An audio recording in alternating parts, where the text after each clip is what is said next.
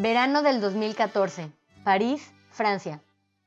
Después de un largo viaje desde México, me encontraba bajo la lluvia a las afueras de la estación Montparnasse, tras haberme despedido de mi hermano que iba rumbo a Toulouse. No sabía cómo en los dos meses anteriores mi vida me había llevado de querer estudiar en la Ciudad de México a terminar estudiando en la ciudad de París. Llegué a mi cuarto en la residencia universitaria, un cuarto de nueve metros cuadrados, que contaba con un lavabo, un escritorio y una cama bastante ruidosa. Me senté y mientras observaba mi maleta en el suelo, no pude evitar preguntarme si estaba haciendo lo correcto al haber dejado a mi familia, a mi novio y a mis amigos para venirme a vivir a la ciudad de París.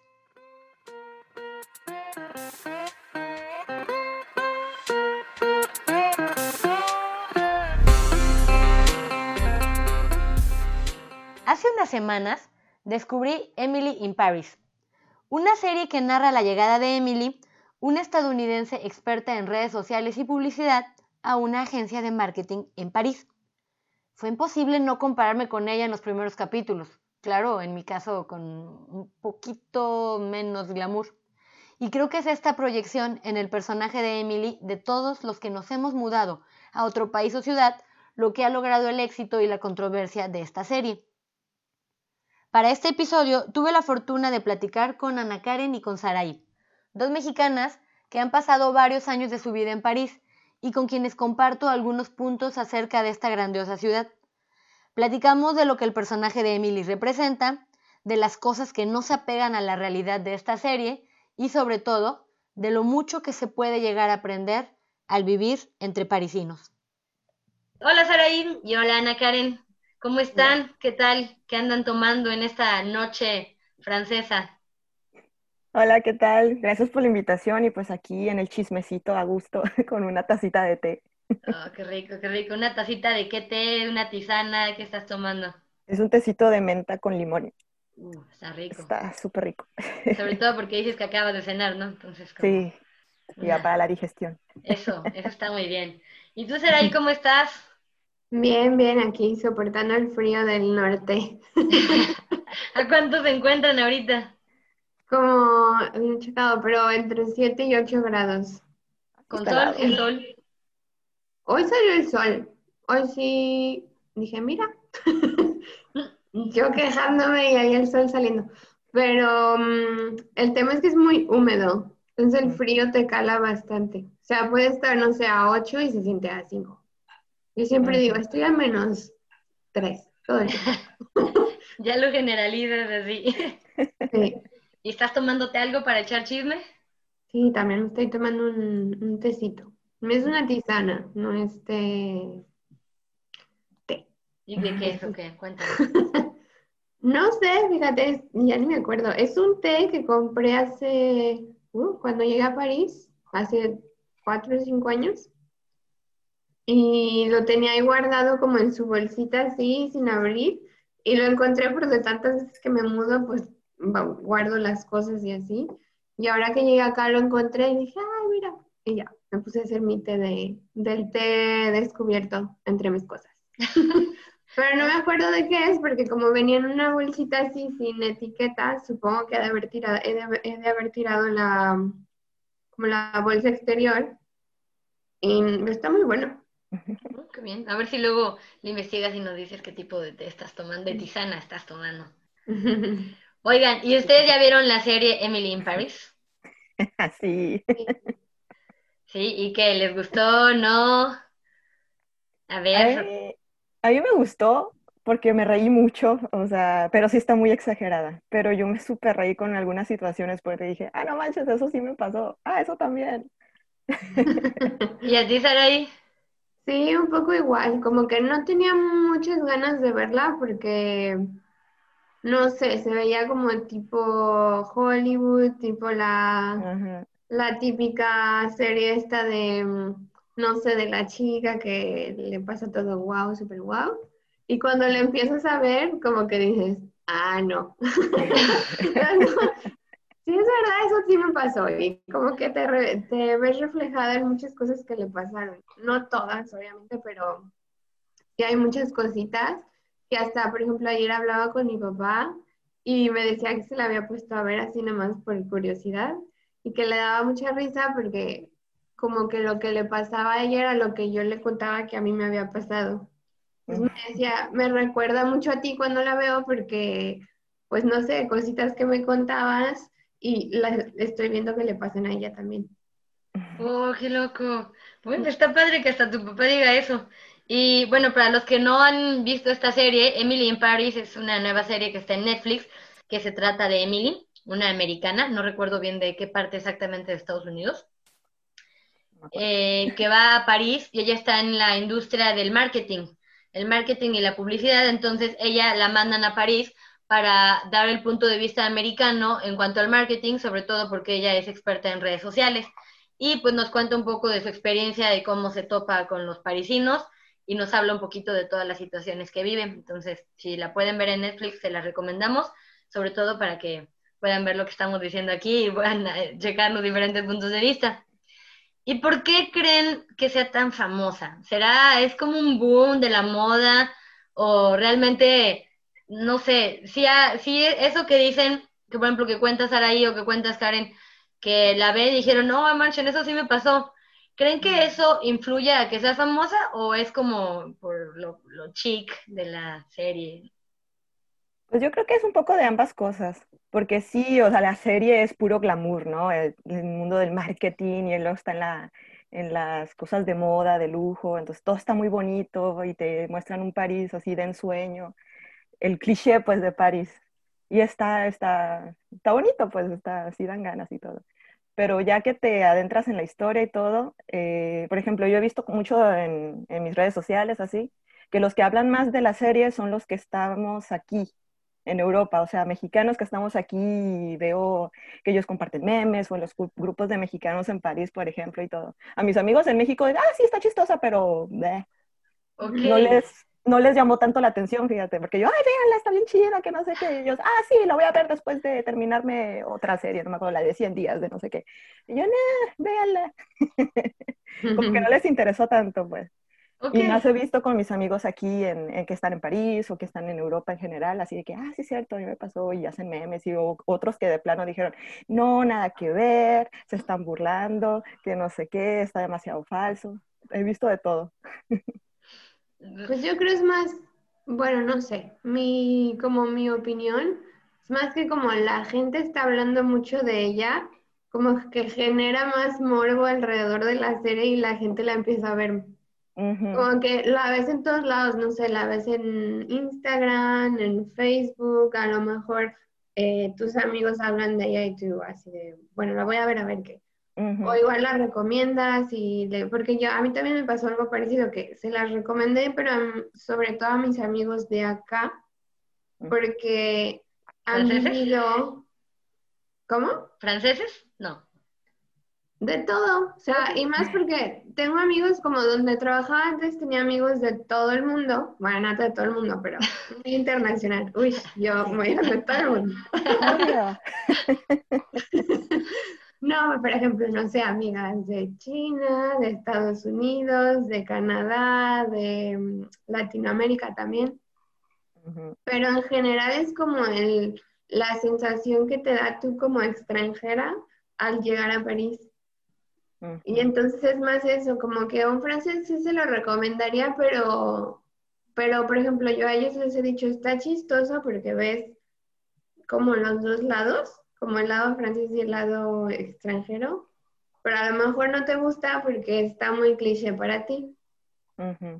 Una cosa así. Pero por ejemplo, a mi amiga la canadiense, le dije, vela, y me dijo, no, es un se me antoja. Y dije, vela, te va a gustar. Y así de que al, al siguiente día me dice, soy yo. O sea, chica soy yo. Llámenme Emily. Sí, porque le pasaba así de que, no sé, igual, pues, o sea, canadiense no es gringa, pero de todas formas, por ejemplo, ella llegaba así súper energética y, ¿sabes? Como hablando así, y los franceses, ¿y de esta qué le pasa? Es como, ¿por qué tiene tanta energía? Fíjate que a mí sí me llegaron a decir, ¿por qué mm. sonríen tanto? yo pues, ay, o sea, no sé, o sea, eso sí me llevan a decir, no sé si ustedes han identificado con cosas que le pasó algo a Emily y, se acuerdan de alguna experiencia. O sea, no sé. a, a, mí me llamó mucho la atención porque estaba platicando con, con alguien eh, hace como unos días de eso y me decía, es que yo pienso que no es cierto que cuando llega a la, a la sala de reunión en la empresa y hablando inglés y el francés sale corriendo. O sea, una de las de ahí, la señora sale corriendo así como, no, hablo inglés, yo no sé, me voy. Y me dicen, yo no es cierto. Y yo le dije, fíjate que a mí me pasó al revés, porque en el laboratorio donde yo estoy, bueno, eh, afortunadamente hablo inglés, ahorita que estoy en el laboratorio, que ni siquiera es París, bueno, es Montpellier, pero me pasó que llegan muchos extranjeros y sí los que no hablan muy bien inglés, como que huyen un poquito, como que se sienten incómodos, entonces tratan incluso de no comer con ellos, o si comen es como ya solo una vez porque estoy cansado, y, y sí le, le, dan la vuelta un poco.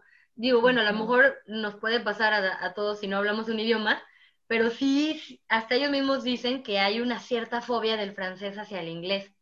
E, ese yo, yo lo vi así, otras cosas no, pero esa sí me llamó mucho la atención.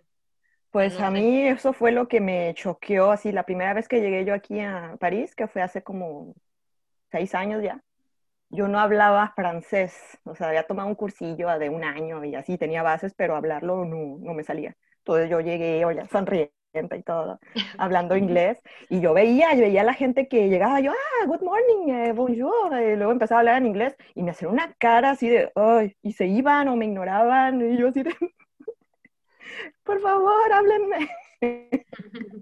Y a mí sí me tocó, a mí me tocó que me hicieran caras feas y me voltearan la cara y se fueran cuando yo estaba ahí. En París. bueno, estaba en un laboratorio en Griñón, como dijiste al principio. Es como una hora de París, pero pues la mayoría de los que estaban en ese entonces era, era de la región parisina, hacia parisinos. Y sí, a mí sí me tocó, yo, yo te digo, sí, es cierto. sí, sí existe. son como medio reacios a hablar inglés. No es como que huyan, pero no se sienten muy a gusto. No. Es lo menos que puedan hablarlo mejor. Pero depende mucho, creo, el ambiente. O sea, por ejemplo, yo que trabajé en un lugar internacional, ahí de entrada te hablaban en inglés. Pero era gente que ya había a lo mejor estado acostumbrada a ese, como a ese entorno. Pero ahora que estoy en, en otro lugar, o sea, me metí a Francia así como, con permiso, ya llegué. Así, a la, de que todo mundo, soy la única extranjera en la oficina, o sea, en ah. todo, en todo el edificio, soy la única extranjera. Eres Emily. Entonces fue así de, llegué y obviamente yo dije, cero voy a hablar inglés, o sea, me van a aventar el café en la cara. Dije, no, aquí o sea, me vine al pueblo así perdido del mundo, porque el lugar ni siquiera es aquí, es en un pueblo. Y no, o sea, dije, no, no va a llegar así hablando inglés yo. Entonces, pues yo llegué hablando francés. Inclusive así, inclusive así. Se tardaron dos meses en hablarme. Mm. Pero en hablarme de, ¿cómo está? O sea, decirme, ¿sabá? ¿Sabes? Ajá era como yo decía, bueno, obviamente me decían bonjour cuando decía bonjour, pero no era como que te hicieran plática, como que te preguntaran de dónde eres, de dónde vienes, nada. Sí. Y hablar inglés les incomoda bastante, o sea, lo menos que puedan, lo mejor. De hecho, tenemos una llamada como a la semana, donde hay dos chicas que son como de Europa del Este y no hablan francés. Entonces, como que es una, me encanta esa llamada porque estoy así esperándola porque, porque es una mezcla de francés e inglés, entre ellos se hacen bolas y como que uno dice algo pero no se le entiende porque además su inglés, pues sí, no es perfecto. Y entonces, como que ahí medio se atropellan entre todos y, y ya me, me divierte demasiado. el mundo arder. Sí, como que entre, o sea, hay, hay gente que hace el esfuerzo y hay otros que les da flojera y todo francés. O sea, nada. Y luego una vez hablando con una chica, me dijo así como, es que qué hueva hablar en inglés. O sea, uno está cansada, no tiene cerebro para hablar en otro idioma y tienes que hablar en inglés porque ella no entiende francés. Y yo así. Sí, es que- Yo, que menos mal que yo hablo francés, ¿no? Una cosa así. Porque ese, ese fue su comentario, que a lo mejor no lo dijo con intención, no sé, de, porque la chica ni estaba ahí. O sea, no- yo sé que no lo dijo con intención de hacerla sentir mal, porque pues, pues la chica ni escuchó su comentario. Ajá. Pero cuando lo dijo me quedé así como, ah, en verdad les mole, o sea, sí, no, le- no les gusta. Mm, No sé, sí, o sea, yo sí siento que no les gusta. Ahora, a veces trato de hacer un poco la relación con México y digo, bueno, ¿qué harían México? Porque México, vamos, seamos sinceros, también muchos no hablan inglés. Pero yo siento que o lo intentan o a lo mejor si toca a alguna persona mala onda. A mí me pasó una vez en el aeropuerto de México que sí me sentí mal porque estaba en la terminal internacional y estaba pues la tiendita ahí de la marca famosa en México. Entonces, bueno, esto estaba ahí y estaba el señor que atendía y había unos extranjeros que no hablaban español. Y pues intentaban decir, este, hacer como señas de que, ay, con la tarjeta. Y como no funcionaba la terminal, el señor así de, no, no, no, terminal, no, terminal, o sea, no, algo así. Pero el señor no hizo ningún esfuerzo. Ahora, ok, la persona que atiende la tiendita tal vez no tenga el nivel, pero dije, no hizo el esfuerzo. Entonces dije, ay, bueno, yo a veces critico mucho que no quieren hablar inglés aquí en Francia, pero a veces dije, bueno, a lo mejor también en México no hacen mucho el intento, en otras personas, no lo sé. Pero por lo menos mm, yo siento que, mm, ¿cómo será? Tal vez lo aceptamos o, de- o sabemos que no podemos, pero hacemos nuestro spanglish y aquí a veces dicen, no, pues si no, si no, si no hablas francés, no hablo contigo. Y eso yo he visto mucho, esa segregación, pero bueno, este, eso es como algo que a lo mejor eh, podríamos coincidir. Ahora, hay algo que no, ustedes, a mí me dio mucha risa, el famoso departamento. Ah, Normalmente ella va al departamento de la de servicio. Yo vivo ahorita aquí en un departamento donde está hasta arriba del edificio y es el de eh, servicio. Ella probablemente traía un presupuesto más alto, pero su departamento es un palacio. O sea, eso no era una chambre de bon para nada. Eh, No, no, no, porque la Chambre de Bon, bueno, sí, o sea, uno ve el edificio y a veces dicen que a veces ni baño tienen, o sea, como que está Sí. todo improvisado, y el de ella yo lo vi y dije, ah, está muy lujoso, pero bueno, tal vez no quisieron esa parte hacerla tan drástica, pero pues no lo Pues sé. igual a lo mejor como mostrar que aunque trabajes en una empresa como de marketing y así, que eso es lo que, eso es lo que te alcanza en París. Eso sí. Yo, o sea, porque sí hay, o sea, yo he visto cuartos de 9 metros cuadrados, que digo, ¿qué? O sea, Sí, no, haces así, está das una vuelta y ya viste todo, ¿no? Sí, Claro. carísimo. De hecho, justo acabo de ver una... Es un estudio, creo, pero era así, 14 metros cuadrados, creo, y 800 euros al mes. ¿Y en dónde? En, está París. En el eh, 14 distrito. Ah, Ah, es que es tan bonito. bonito. Ah, sí, suena nice también, ¿verdad? Pero está carísimo. Sí, claro. sí, no. Y sí, 14 metros cuadrados no es nada, es como, mm, de hecho era un estudio, me imagino, no, Sí, es un estudio. ni y- siquiera eran dos cuartos ni nada, o sea, No, un no, estudio. no, era un estudio. Y de mandaron fotos y todo, y nunca vimos la cama. Y 800 euros. Sea, eso viene siendo en pesos que como unos 17, 18 mil. Ya casi, sí. Sí, no. Un pues, poquito está- más.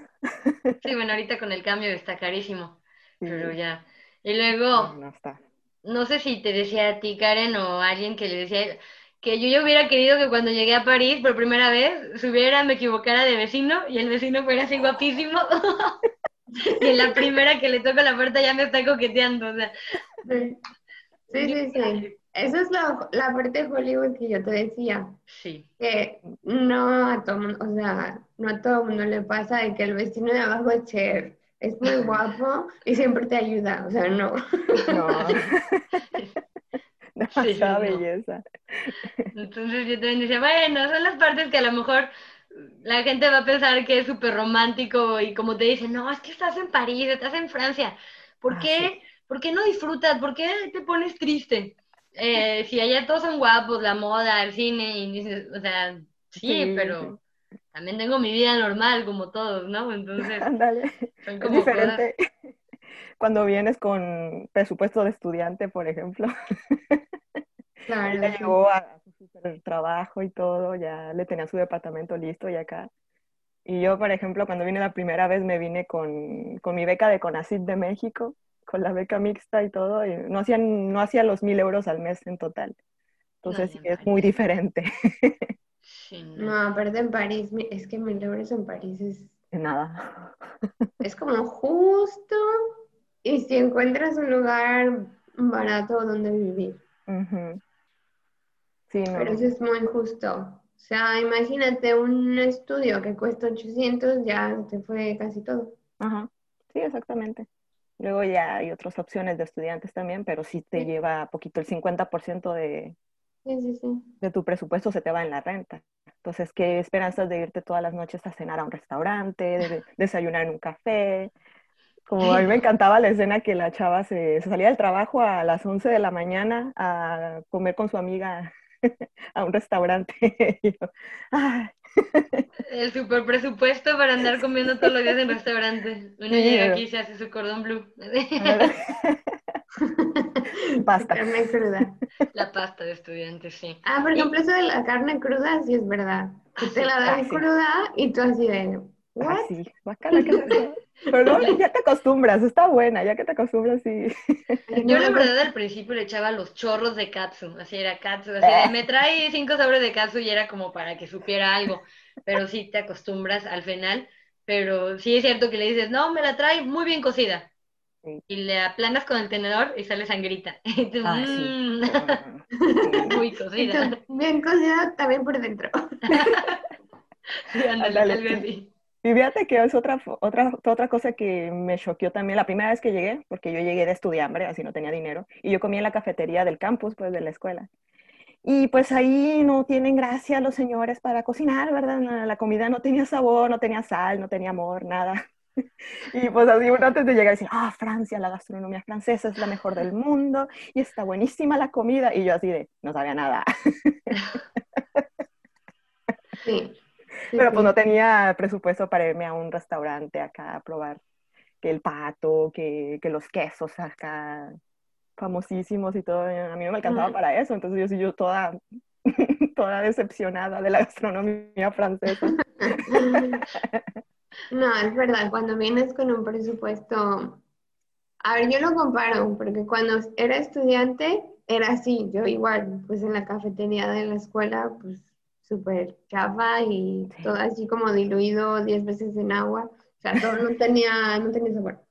No, nada. Luego, cuando trabajas, ya, ¡uhú!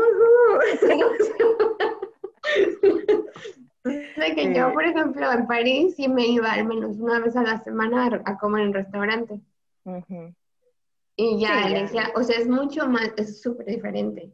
Sí, Porque ya eliges, o sea, por ejemplo, yo he ido a restaurantes que vas y el menú es a descubrir, ¿no? Es Ah, como, pues pagas y pues a ver qué te dan de entrada, o hay otros restaurantes que estás ahí con el chef viendo cómo cocina y te explica cómo hace el plato, o yo qué sé, es que París tiene mil cosas para, para descubrir. Yo tanto que digo, guácala París, guácala, y luego ahorita estoy De hecho, yo dije, Lo Sara, iba a salir diciendo, no, creo que amo París. ¿Y ustedes cuando llegaron a París, a- ¿qué, cuál fue como el shock más fuerte que tuvieron y la emoción más fuerte que tuvieron? Yo, por ejemplo, vamos a, cuando yo llegué a París, ya venía de una experiencia previa en Bordeaux, pero entonces, este, Bordeaux, bueno, aunque es de las ciudades que también se consideran grandes de Francia, en Bordeaux estaba con muchos mexicanos, entonces eh, nunca estaba sola. Cuando llegué a, Pa- a París, llegué sola, este, fui a dejar a mi hermano al tren porque él iba a, vivir, a vivirse a otra a ciudad, lo dejé y así como de novela lo dejé, eh, se fue el tren y salgo de la, de la estación de trenes y empieza a llover. Yo así con mi paraguas, así, estás viendo una ciudad donde no conozco. Y yo, bueno, entonces como que intento ser súper positiva. Llego al cuarto de, de, la, de la Casa de México y ya llegas a tu cuartito así sin baño y la cama que te sientas y los resortes. ¡Eh! ¡Eh! Y yo, Dios de mi vida, entonces no, no, te, no, te, no te pongas triste, no te pongas triste, no te pongas triste. Sí. Y entonces ya di- eh, entonces llegué un viernes y el domingo iba, digo, el, lunes iba a ir a la escuela, ¿no? Pues que voy a ir a ver dónde está la escuela el domingo. O sea, iba Nuria con sus audífonos caminando en la calle y yo soy muy desorientada, entonces ahí voy viendo en el mapa dónde es y total. Estaba a punto de cruzar un semáforo y yo soy muy nerviosa. Y en eso pasa uno, tres, este, cuatro árabes y yo así como que nerviosa, de, ay no. Y de repente uno se regresa y yo traía mis audífonos y algo me no sé qué me grita, en el oído. Entonces yo me quedé así congelada, congelada. Y ya luego se fueron, no, a partir de ahí yo agarré miedo, o sea, yo empecé con miedo en la ciudad. Tanto que en esa misma semana conocí a, un chavo que venía de Kenia, que era de mi, de mi maestría, y platicábamos. Y un día iba yo caminando a la escuela y oía que alguien me gritaba, oh, oh, y él me decía Nura, no decía Nuria. Entonces yo nada más oía que gritaba Nura, Nura, y que alguien me venía siguiendo gritando. Entonces yo así de, no, yo me fui corriendo así, otra vez vienen por mí. Pero fue como ese nervio de estar sola en una ciudad donde no conoces. Y yo corrí, corrí, así, eh, otra vez yo dije, no, me acuerdo que lloraba con mi mamá y le decía, es que como que todos me están acosando. Bueno, dos días después me encuentro este chavo y me dice, hace dos días te vi en la calle, te empecé a gritar y corriste. Y yo, Entonces como que sí fue un shock fuerte pero, digo, entonces yo empezó y París sentí que me pegó duro al inicio, como que a mi inseguridad del estar sola y así me pegó. Y entonces fue como un shock que tuve, no sé ustedes. O sea, si hubo cosas así o, también todo fue, digo, no tan maravilloso como Emily, pero yo sentí como que con Emily empezaron bien rudos, pero a la semana ya todo era amor hacia ella. Dije, ah, no, tampoco están así. tan rápido no. tan rápido no, no ceden tan rápido. Es que la serie tenía ocho episodios. Sí, también ocho episodios. Cada, cada, episodio era un mes, no sé, pero sí, dije, mm, no. Pero no sé, entonces, este, al final ya después, mm, ya ahorita no vivo en París, pero después de esos dos años yo sigo diciendo que París como que es como la ciudad, en París. Entonces siempre como, Saraí es mi discusión, que yo es que yo amo París, ¿cómo no lo amas? Entonces, no sé, o sea, ¿qué es lo que aún no te convence de París? Ana Karen, ¿tú amas París? ya no lo odio. ah, sí, porque tienes un blog y tu blog se llama Odio París. Sí, la historia se llama Odio París. Está súper interesante. ¿Cómo se llama tu blog? Por si alguien lo quiere leer. Porque la verdad es un blog mm. donde hiciste 14 capítulos, 13, 14. Sí, sí hice mm, una historia así de, de, todo lo que viví cuando llegué por primera vez. Pues así fue como para, para cerrar ciclos. No te cortaste el cabello, pero escribiste un blog. Ándale. Está muy caro aquí cortar el cabello. Eso te iba a decir, es más barato. sí, sí. Pues, de hecho, yo me corté el cabello hace como cuatro días. Ah, tengo mis tijeritas de Amazon y me rehuso a cortármelo aquí porque, no, que 45 euros. Ah, pero hay precio de estudiante. Oiga, pero tengo mi tarjeta de estudiante. Mm. ¿Es menor de 26? No. Entonces no apliquen de estudiante. Yo... Pues 150. 150. Por ser estudiante vieja. Entonces agarré las tijeritas y ahí según yo me agarré el corte de pelo. Dije, no, no, me rehusé a pagar 45 euros por un corte de cabello. Sí, de hecho, yo me corto el cabello cada que voy a México, o sea, una vez al año. Ándale, sí, sí. Porque aquí no, no, digo no. Y aparte no me gusta cómo lo cortan aquí, no, me rehuso. y está lo del corte de pelo. ¿Qué cosas han sido fuertes para ustedes viviendo en el extranjero? Porque yo tengo una teoría. Yo siento que cuando alguien vive en el extranjero, como todos dicen, sale de tu zona de confort, pero te obliga a, en cierta manera, pasar más momentos de solitud, no le quiero llamar soledad, y esos momentos de solitud hacen que convivas tanto con tu cabeza que aprendes a vivir las cosas un poco diferente. O sea, te cambia el chip en el sentido en que tal vez en México nunca habías hecho algo sola y cuando te vas a vivir al extranjero, te atreves a hacer cosas solas, al principio porque no tienes de otra, y en algún punto porque ya lo disfrutas. Mm. No sé a ustedes qué les ha enseñado vivir en el extranjero y sobre todo en París, que es una ciudad tan grande, en donde dicen que las ciudades más grandes son en las que más solo te puedes sentir. Sí. ¿Qué opinan? Yo creo que te hace muy resiliente. No importa la ciudad, pero te, bueno, sí importa, pero en general salir de tu país creo que te hace muy resiliente a, a los cambios, a vivir sola, a estar lejos de tu familia, a no sé, hay shock cultural, como que ganas una resiliencia muy, muy cañona a, muchas cosas. Y por otro lado, creo que sí te atreves a hacer más, como que ganas confianza también, como que dices, ay, sí pude, entonces si pude hacer esto, pues también puedo hacer esto. Y a mí como que luego uno pierde la dimensión de lo que hemos llegado a lograr.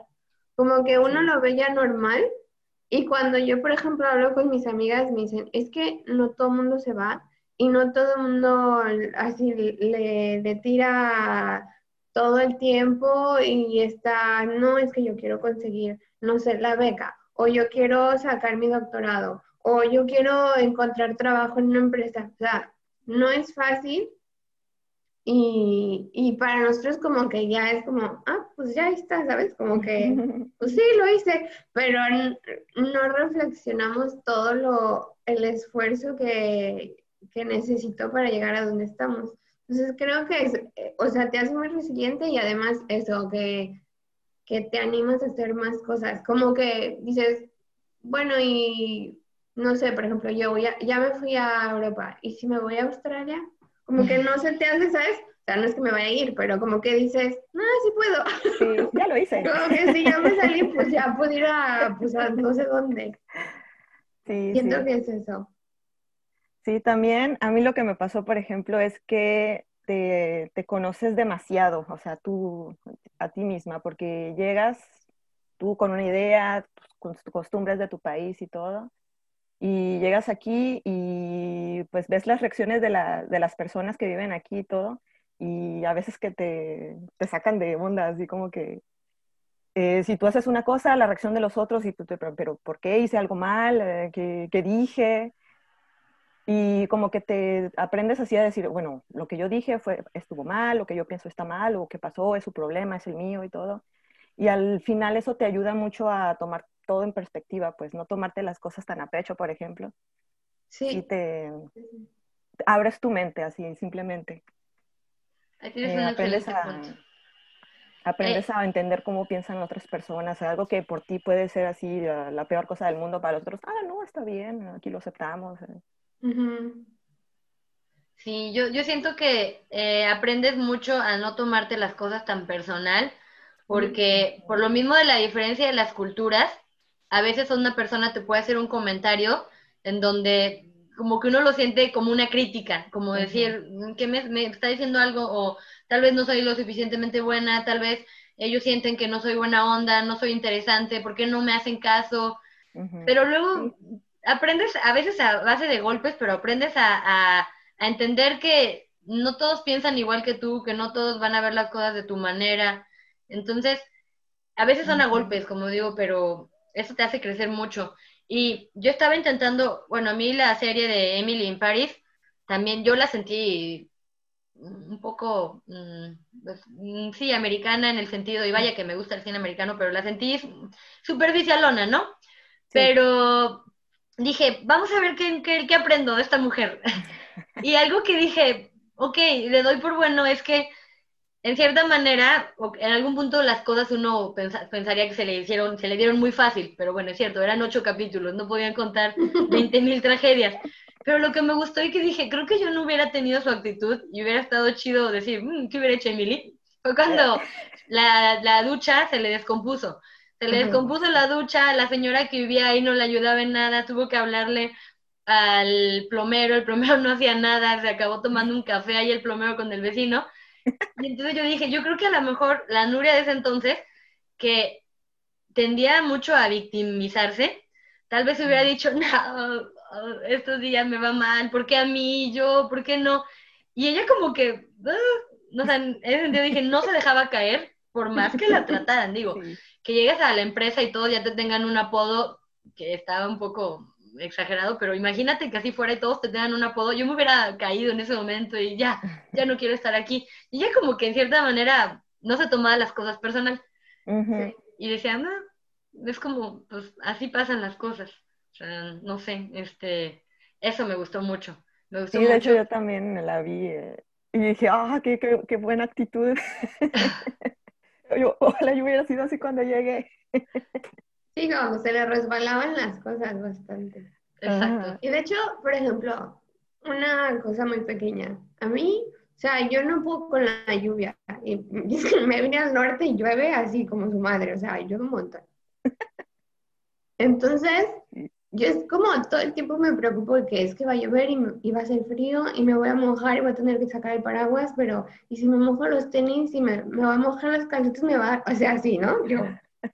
Y, y una amiga me dice, es agua. y yo, oh, pues de verdad. O sea, si voy al trabajo, me mojo, de todas formas me tengo que cambiar, porque en el trabajo me tengo que cambiar. Bueno, ya, ¿sabes? Como me mojo cinco minutos y pues luego ya me cambio. Y de regreso, si me mojo, llego a mi casa y me cambio. Entonces, en verdad, yo de, de una cosita así la hice así. De que ya, o sea, apocalipsis. Y era un poco lo que esta chica, como dices tú, Nuria, como que de, ella decía, Meh. o sea, como que sí, pues no pasa nada, pues le seguimos, ¿no? o encontraba la forma de darle la vuelta o verle el lado positivo. No todo el tiempo, pero sí. Pues, sí, pues menos drama. Lo que sí, a mí me dice mucho mi novia, por ejemplo, que los latinos somos muy dramáticos con todo. Todo lo, lo exageramos mucho. De hecho, me dice mucho una frase de arrête cinema cada rato. o sea, entonces para tu novio francés los latinos somos dramáticos. Ah, sí. ah, qué dramático. Órale, fíjate, yo hubiera pensado que era al revés. O sea, yo hubiera dicho, oh, no, hacen mucho drama ellos. Pero entonces. Ah, es diferente, porque ellos se quejan de todo, ya ven, los franceses ellos son famosos porque se quejan ah, de todo. Ah, sí, es el deporte nacional. Sí, pero ellos, por ejemplo, mi novio es así de que es como Hades. Él así de que se enoja, pasa algo, por ejemplo, hay mucho tráfico. Y ya se enoja, grita y insulta a todo el mundo. Ah, y luego ya, se le pasa. Sí, eso es algo que yo aprendí mucho de los franceses. o sea, me llama la atención que vas en la calle caminando, todos van en su asunto y alguien al lado así de, oh, la, la, empiezan a decir cosas y tú dices, no sabes si te está diciendo a ti, entonces le, le contesto, le digo, uy, uy, no sé. pero no, él lo está diciendo para él mismo, se está quejando. Es como si en México de repente estuvieras en la calle dijeras, no, vas a decir grosería y me digan, no, es que no mames, bla, bla, bla. Y ya, después como que sigues. Sí, y así, como que lo liberó y ya, se fue. Y pasó su estado normal. Y eso yo, digo... como mexicano, por ejemplo, cuando él hacía sus, sus berrinches ahí, yo me sentía, porque sentía que me lo decía a mí, y yo así, luego yo enojada todo el día, no le hablaba. ya, ¿quieres comer? Y yo... no yo enojada, y yo así, ¿qué quieres comer? Sí, eso sí. se Entonces tienes que aprender, tienes que aprender a dejar ir las cosas, no engancharte, porque si no te desgasta mucho mentalmente eso. Sí. Porque yo decía, ok, los franceses se quejan mucho, pero yo luego dije, yo creo que se quejan mucho en voz alta. Y nosotros lo hacemos simplemente que lo hacemos en la mente. Porque si hay tráfico, claro que no vas en el tráfico y ay, se retrasó el tram o el metro y no dices, ay, toda esa alegría, no, seamos positivos. En tu mente dices, puta, voy a llegar tarde, no sé qué, eh, hay mucha gente, avancen, dejen salir, pero a lo mejor lo piensas y ellos lo dicen en voz alta. Entonces dije, yo creo que todos somos igual de jaleo, de, de quejumbrosos, simplemente que lo dicen en voz alta y a lo mejor eso les permite liberarlo y órale, a lo que sigue. Entonces sí. Y, y, me llamó mucho la atención lo que dices de la lluvia. ¿Cómo? Eso no salió en la, eso no salió en la serie en que se quejaban, ¿sí?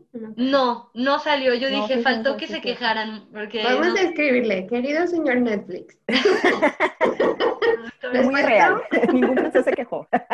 El comité de científicas de, mexicanas en París dice que no se quejaron. Sí, exacto.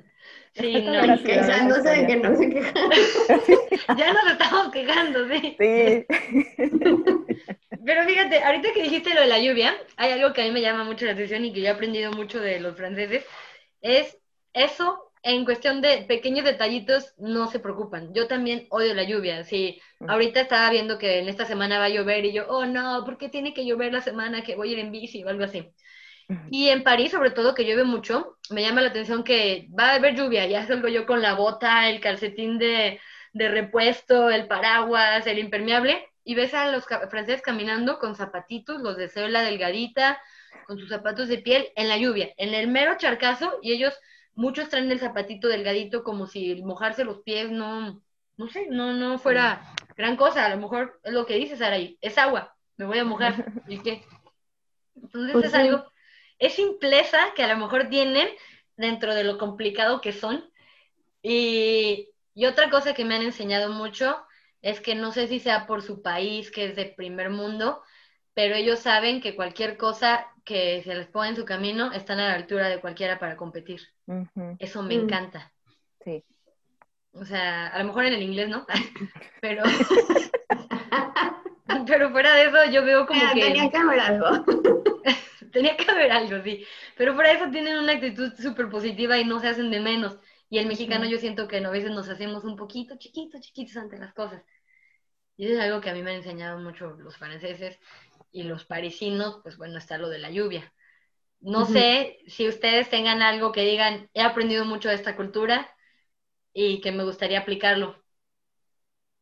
Sí, es de, de no rendirte, o sea, ya ven que tienen la frase de impossible n'est pas français, que si es imposible no es francés, o sea, nada es imposible en Francia. Eso Y mí me encanta esa frase porque, ah, bueno, bueno, pues yo puedo, y así de como que... ¿Y Sí, tú, sí, es- No sé, es buena pregunta. Con que... mm, ¿qué será? ¿Qué será? ¿Qué será?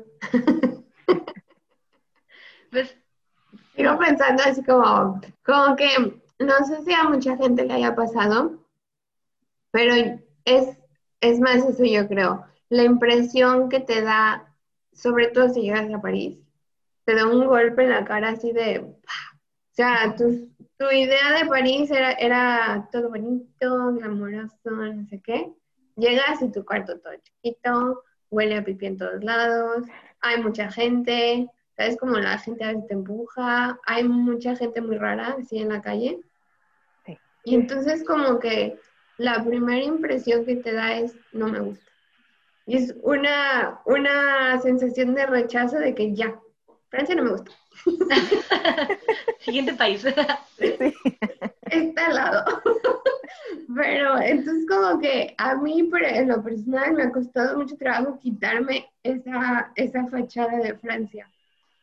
O sea, he tenido como una relación amor-odio con Francia porque me ha dado muchas cosas, pero hay otras que todavía así como que digo, "Mm, no, no me gustan tanto.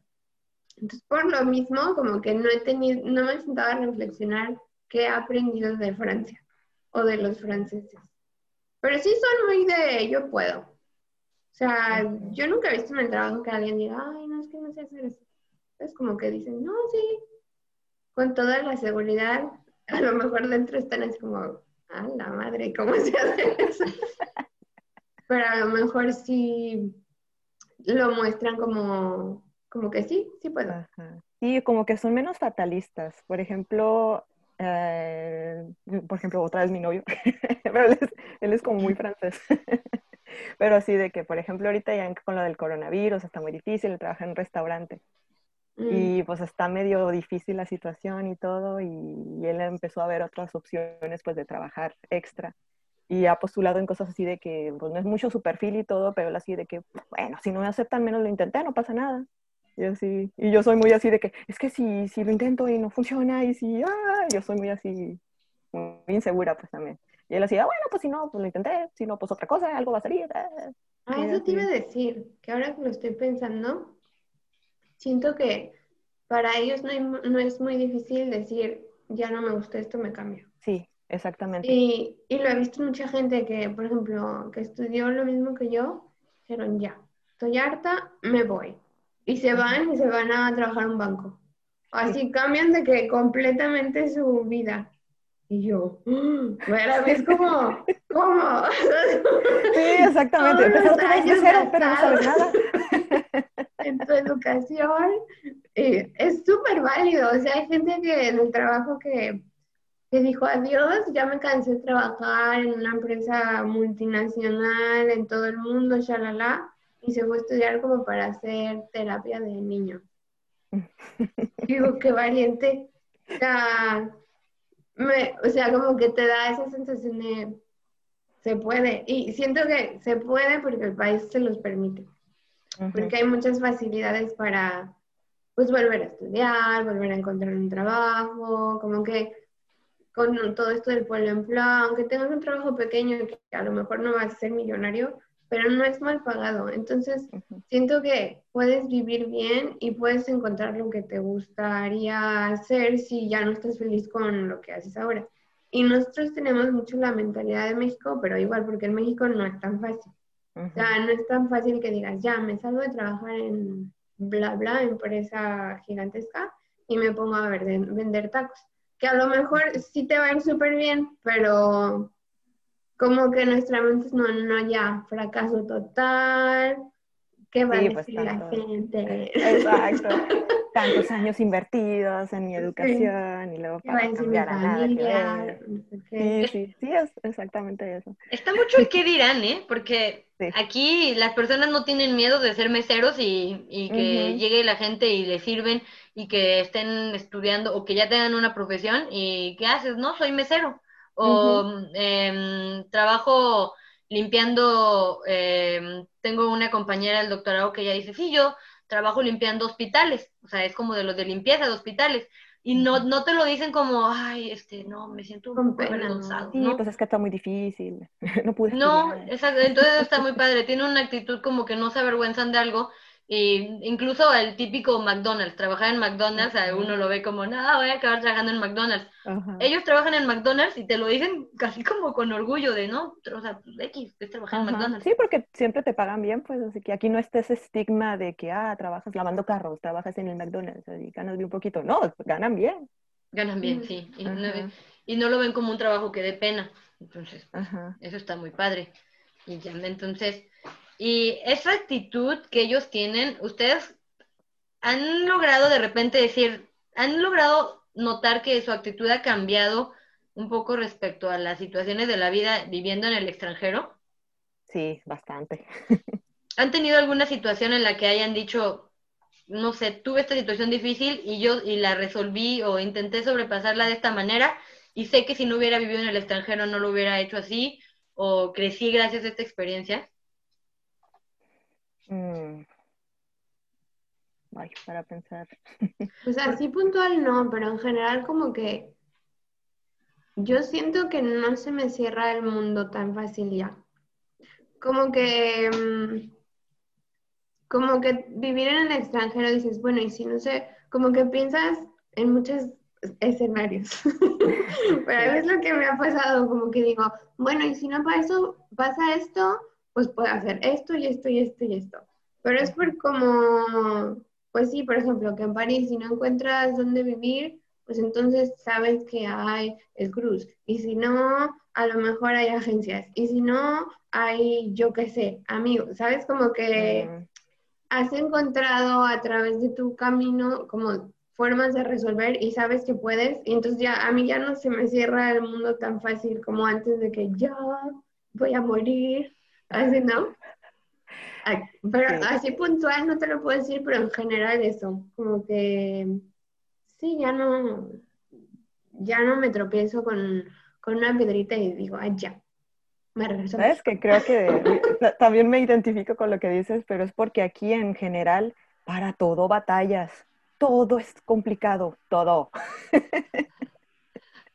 Hasta mandar una carta por correo es complicado. Así. Entonces, como que tantas situaciones que te ves ahí que te sacan de tu zona de confort, tienes que pensarle porque siempre va a haber un pero que te diga, ah, no, tienes que hacer esto y tienes que ver, encontrar a alguien, ver dónde, como que te acostumbras y después ya no se te hace tan difícil. Y es un poco lo que le decían a Saraí y sus amigas. Ya normalizas el estar en, fuera de tu zona de confort.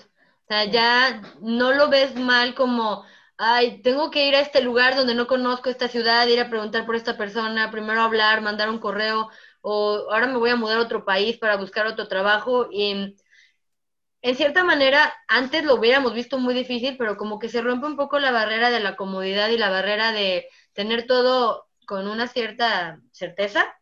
Y ahora la incertidumbre, la, el estar fuera de la zona de confort, ya es algo como súper normal. Entonces, yo creo que por eso dices estar ahí, que haces todas esas cosas y para ti es normal.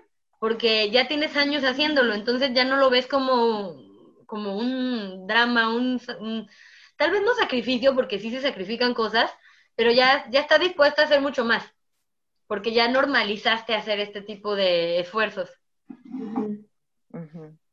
Yo siento que a lo mejor podría ir por ahí y es, ese es el primer paso cuando te vas al extranjero, romper esa barrera de salir de lo cómodo. Y también te haces menos dependiente con las otras personas. Por ejemplo, en México, pues tienes tu familia, tienes a todos tus amigos que, oye, necesito un paro, y luego, luego, sí, ¿qué necesitas? Cualquiera. Y aquí es más difícil, sobre todo si llegas sola, no conoces a nadie y todo, que poco a poco, si haces amistades y todo, ya vas encontrando a alguien que te, que te saque de un apuro, pero al principio, en los buenos primeros años, estás tú sola, pues. Entonces, te, te, tienes que que hallar la forma así de cómo resolver tus problemas tú sola. Sí, claro. Y por ejemplo, en Emily, Emily in Paris, lo que me, que sí me identifiqué con ella fue un poco eso, que llegó y sola, ¿sabes? Mm. Como le costó un, obviamente, no toda la vida porque había ocho episodios, pero no sé, al tercer episodio ya empezaba a hacer amiguitos, ya tenía como quien le ayudara a hacer no sé qué, ya por ahí del séptimo episodio los amigos del trabajo le tapaban. Entonces, o sea, es un poco la vida en, el extranjero condensada en pocos episodios, pero así, así pasa. Como que al principio sí vas toda sola y después ya te vas ganando a la gente. Siento que los mexicanos somos muy, como muy buenachones, como que nos damos a querer. A mí se me, se me da esa sensación, como que, mm, no sé, como que somos muy, o sea, no generalizo, pero siento que la gente como que no, como dicen, ay, de México, y sabes, como que saben que ya se pueden acercar muy fácil. Sí, o sea, que, que, te van a ayudar, así, aunque la acabas de conocer en hace 15 minutos, ah, sí, cuando quieras, aquí estamos. ¿Ustedes si pudieran darle un consejo a alguien que se fuera a vivir a París o al extranjero en general, ¿qué le dirían? Así como, ¿cuál sería su regla de oro? Aprendan francés. Aprendan francés, o sea, esa es de ley. Aprendan francés. toda la diferencia. Y tú, ahí, así algo que dices, si vas a París, tienes que hacer esto. A ver, si vas a París a vivir, baja tus expectativas. O sea, porque si no te va, te va a pegar así, como dije hace rato. O sea, no creas que todo es glamour y amor y así.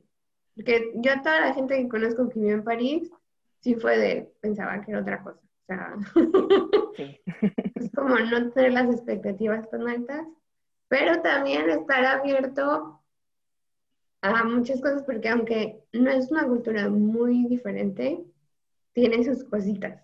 Entonces, por ejemplo, eso de no tomártelo a pecho es súper buen consejo, porque te va a quitar demasiado sufrimiento de, me vio feo, me dijo esto, ¿sabes?